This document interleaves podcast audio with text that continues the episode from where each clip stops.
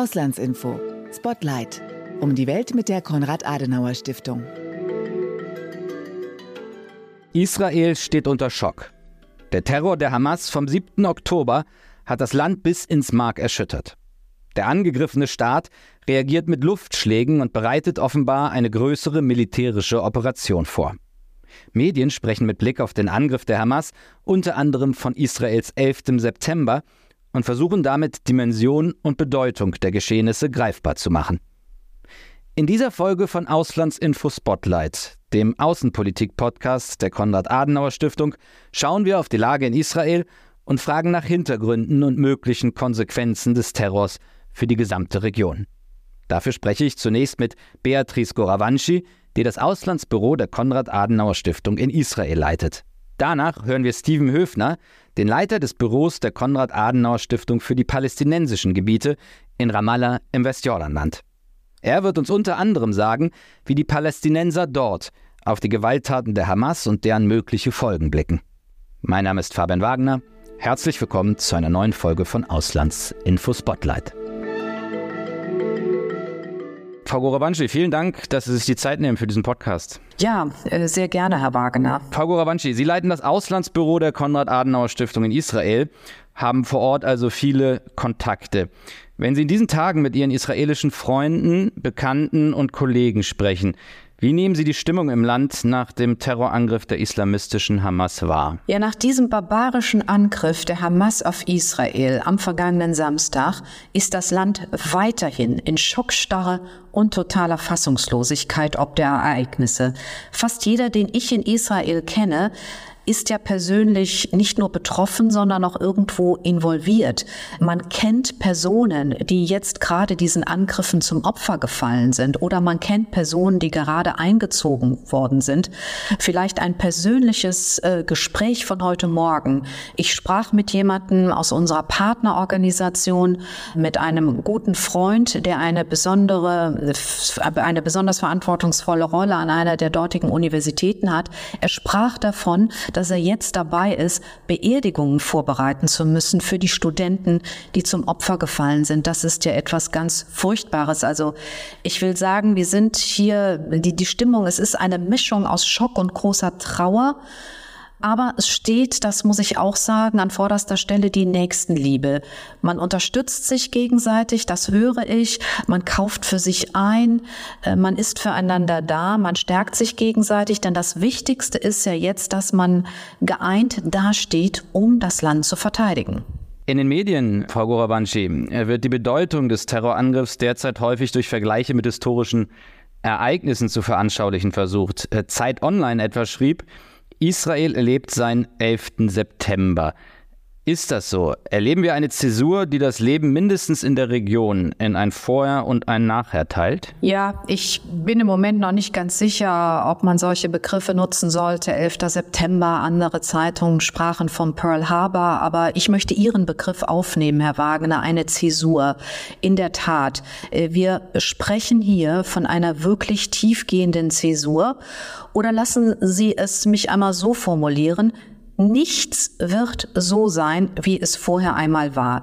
Der 7. Oktober, der wird Israel, seine Menschen, den Nahostkonflikt und die Region insgesamt, aber auch den Fokus der internationalen Gemeinschaft auf Nahost nachhaltig verändern. Wie genau der das verändern wird, den Blick, das werden wir gleich noch besprechen, Frau Goravanci. Ich würde trotzdem ganz kurz erstmal bei Israel bleiben wollen. Was glauben Sie, wie wird Israel kurz- und mittelfristig reagieren? Was für Szenarien werden im Land da derzeit diskutiert? Naja, vielleicht äh, zunächst einmal zu den Fakten. Fakt ist, dass das israelische Sicherheitskabinett, das ist jetzt im Übrigen ein Kriegskabinett, den Kriegszustand ausgerufen hat. Israel fliegt kontinuierlich Angriffe auf den Gazastreifen mit dem Ziel, die Hamas nicht nur militärisch, sondern auch politisch auszuschalten. Der Gazastreifen ist mittlerweile komplett abgeregelt.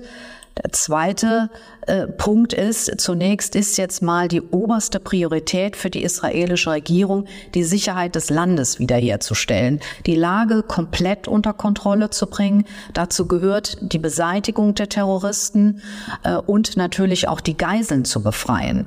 Wenn Sie über kurzfristige Szenarien sprechen, wird gerade in Israel darüber diskutiert unter den Streitkräften eine massive Offensivoperation im Gazastreifen vorzubereiten, eine Bodenoffensive, aber Zeitpunkt, Umfang sind noch unklar, denn es geht ja hier um das Schicksal auch unter anderem der Geiseln.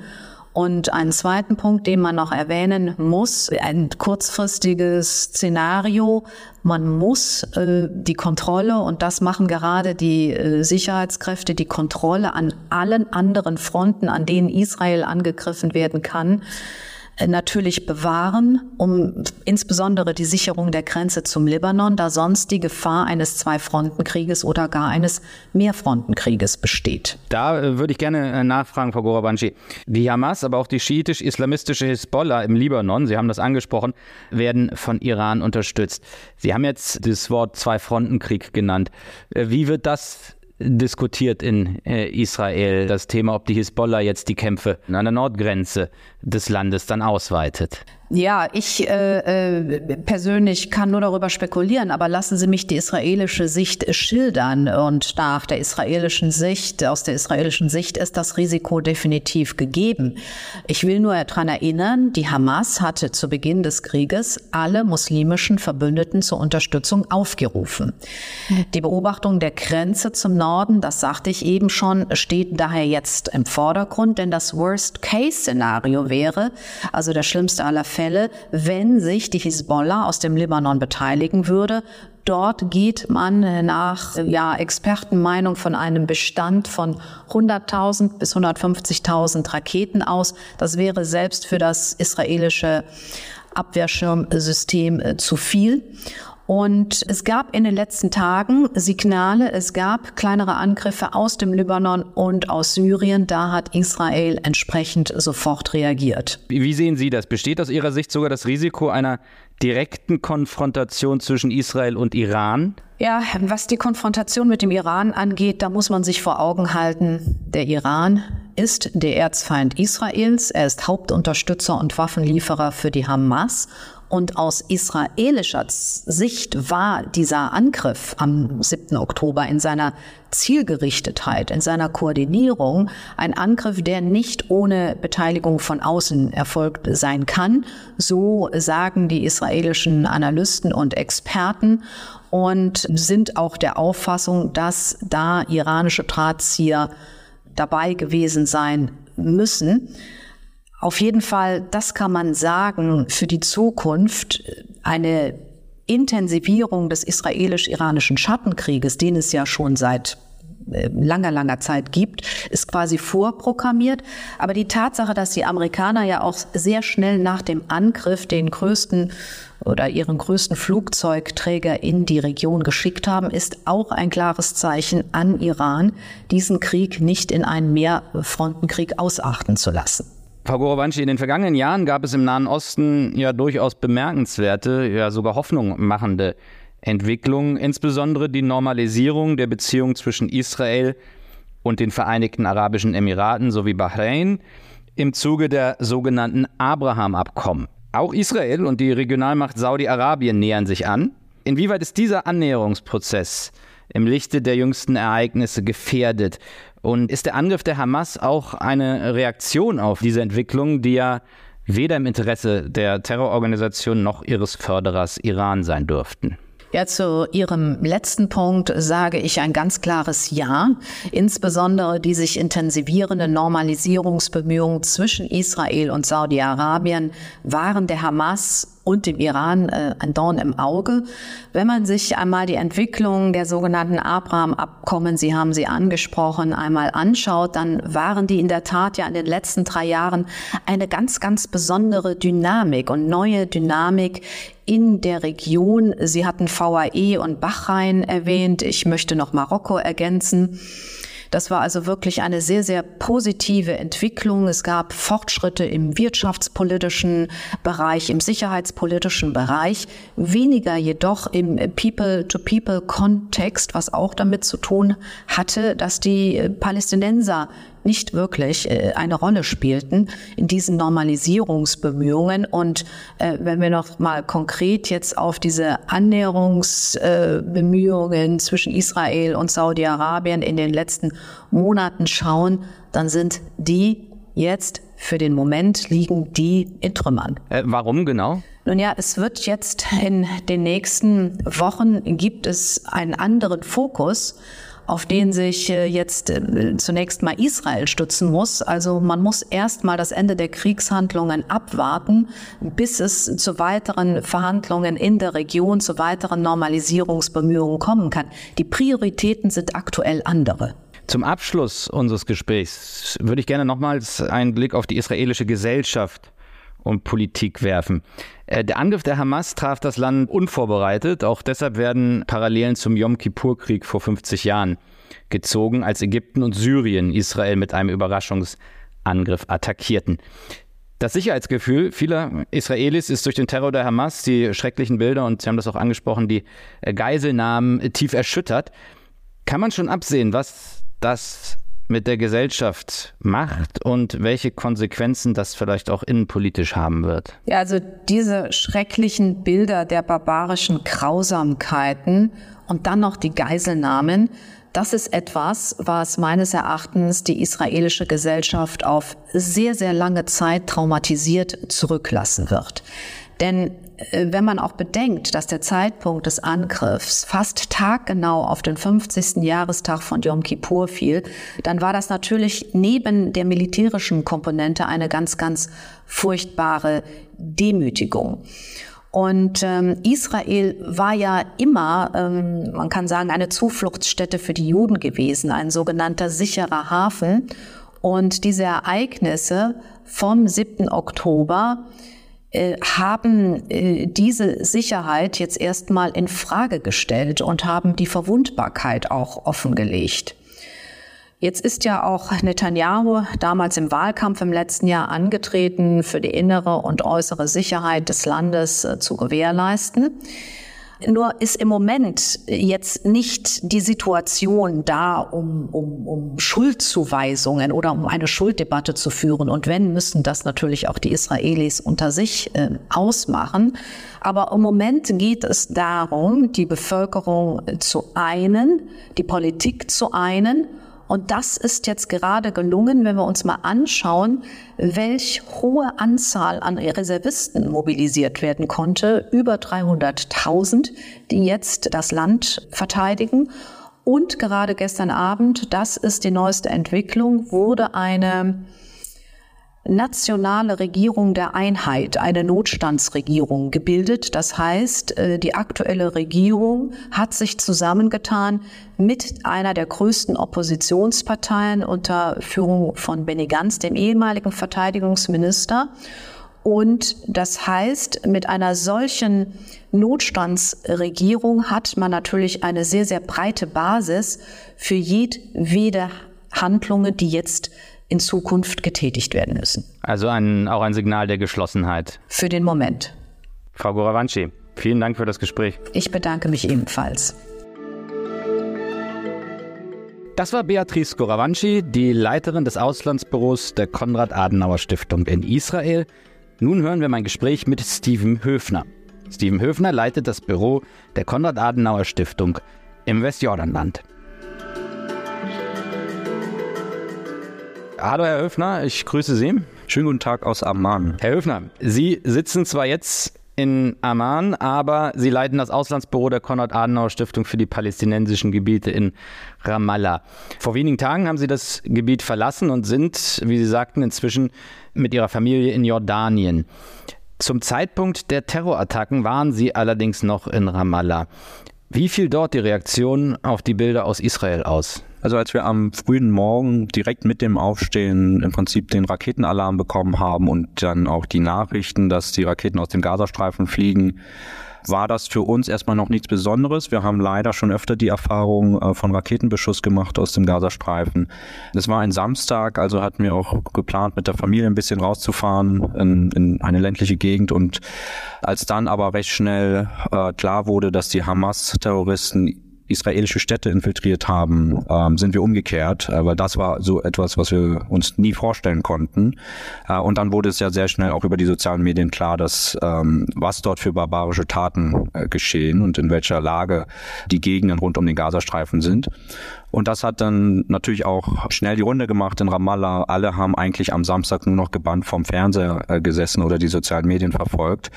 Ich habe in unserem Umfeld sehr viel Schock äh, äh mitbekommen, ähm, sehr viel auch Frustration, weil das am Ende jetzt auch für viele Palästinenser im Westjordanland sehr gefährlich werden kann und deswegen auch Angst und Anspannung gespürt. Leider gab es an dem gleichen Tag auch Feierlichkeiten von Hamas-Anhängern, ähm, es wurden Süßigkeiten verteilt, nicht nur in Ramallah, in, im gesamten Westjordanland.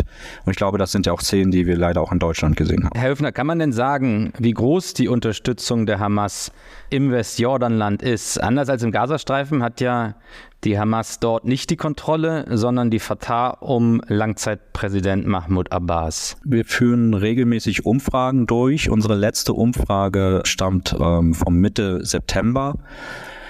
In diesen Umfragen zeigt sich, dass die Hamas schon seit längerer Zeit, seit über zwei Jahren, auf einem relativ hohen Niveau stabil bleibt. Ähm, circa ein Drittel der palästinensischen Bevölkerung würde die Hamas wählen, wenn es zum Beispiel nationale Wahlen gäbe. Also im Westjordanland sozusagen. Insgesamt in den palästinensischen Gebieten. Im Gazastreifen sind es über 40 Prozent, im Westjordanland dann etwas unter 30 Prozent.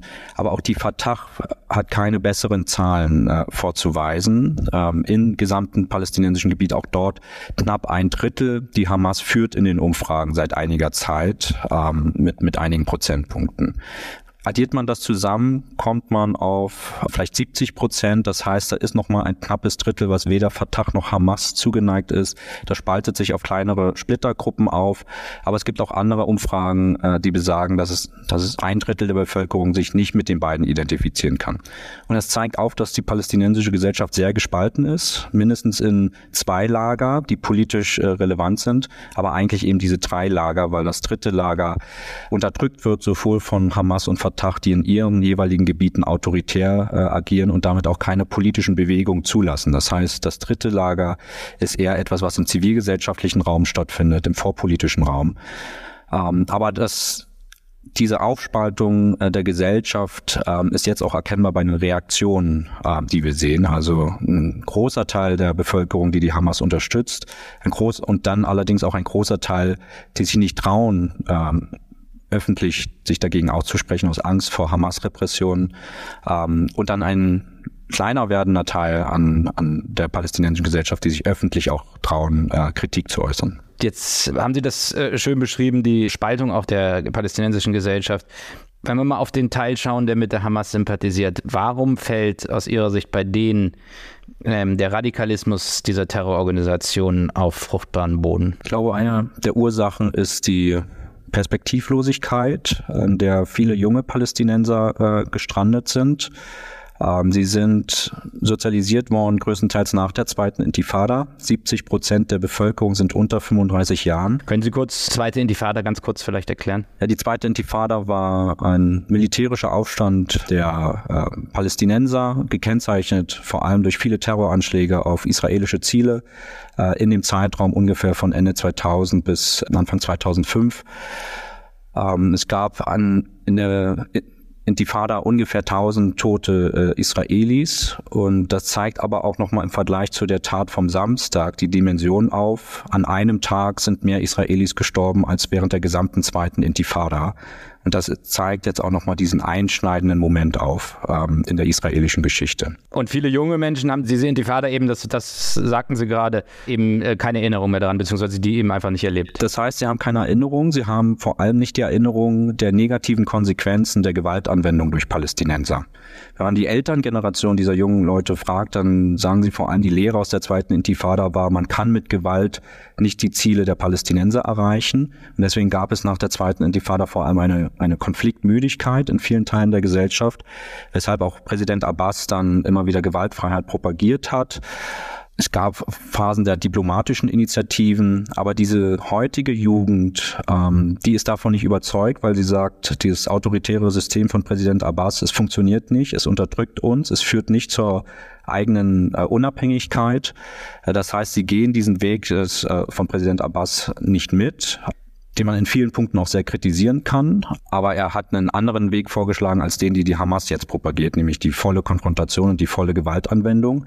Das ist aber eine populistische Antwort, die bei gerade der perspektivlosen Jugend sehr verfängt, denn sie haben kaum wirtschaftliche Aussichten, einen adäquaten Job zu finden. Da gibt es viele Missstände innerhalb der palästinensischen Behörden und der palästinensischen Führung, warum das nicht gelingen kann, vor allem Korruption und Misswirtschaft. Sie sind allerdings auch der politischen Vision beraubt, dass es überhaupt irgendwann zu der äh, zu einem unabhängigen palästinensischen Staat kommen kann. Und diese Perspektivlosigkeit, Frustration, Depression öffnet die Tore für Radikalisierung.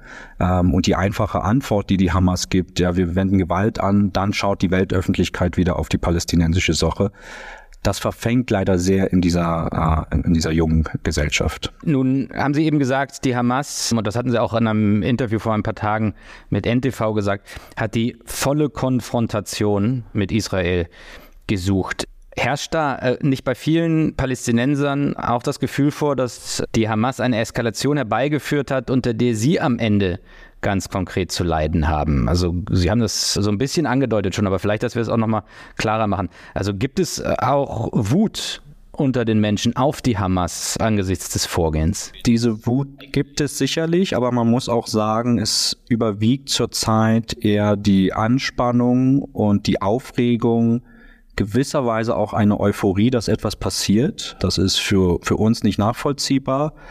Ähm, aber viele Palästinenser stellen sich jetzt gewissermaßen hinter die Hamas und vor allem hinter die Zivilbevölkerung im Gazastreifen. Und für die ist es wichtiger, die nächsten Tage vor allem auf den Gazastreifen zu schauen, als über die Konsequenzen nachzudenken, ähm, die sicherlich viele Palästinenser vor Ort tragen müssen. Und wir sehen das mit der Zivilbevölkerung Gazastreifen, aber auch die Bevölkerung im Westjordanland wird sicherlich die harte Hand äh, der israelischen Armee noch mal stärker zu spüren bekommen in den nächsten Wochen. Üblicherweise in so einer kriegerischen Auseinandersetzung kommt diese Wut erst mit etwas Verzögerung. Ähm, sobald Leute auch realisieren, was eigentlich dort passiert ist, ähm, realisieren, welche Konsequenzen das für ihren persönlichen Alltag hat. Jetzt überwiegt vor allem noch ähm, der Blick Richtung Gaza und damit nicht die unmittelbare Gefahr.